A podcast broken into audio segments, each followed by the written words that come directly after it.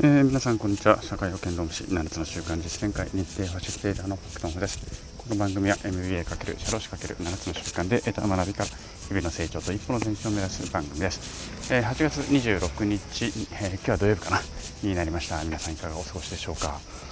えー、8月26日はですね、えっと、私の母親の誕生日であります。はい、えー、75になりましたね、ついにね。いやー、75ですからね、結構いい年になりましたね。うん。まあ、今はね、まだあの、あ、年は取ったっていうのはもちろんなんですけれども、でもまだね、自分の足でちゃんと立てるし、あの歩けるし、まだね、一緒に遊びに行ったりとかもできるので、あのまだまだ安心、今のところはね、あの安心かなっていうところであるんですけれども、まあ、とはいえね、まあ、年齢的にはあのいつ何があってもおかしくない年齢ではあることは間違いないのでね、まあ、一日一日大切に過ごしていくし、えー、大切にね、あのしていかなければなというふうに思っている次第ではあります。ただね私ね実はねあの親との関係はあんまりですねなんだろう親親族との関係はそんなに実はなんかあの仲良しこよしな感じではないんですよちょっとあの私の中でのいろんな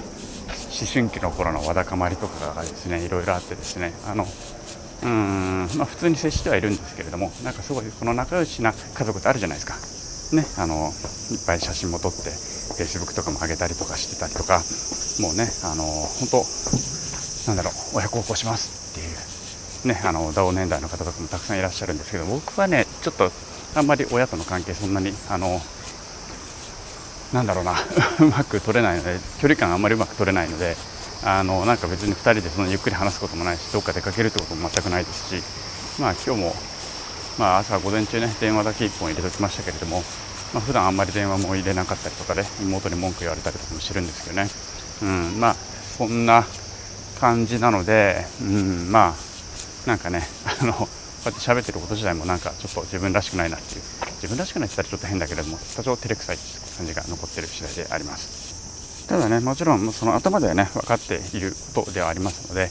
あの親というのがねいつまでも本当にいるわけではないのでいつか必ず人間というのは最後がやってくるわけですのでその最後に後悔しないようなうん、生き方とか接し方とか関係性を紡いでいく必要があるよねっていうのはもうこれは間違いないことでありますので、まあ、それをちゃんと形にしていく行動にしていくっていうことを、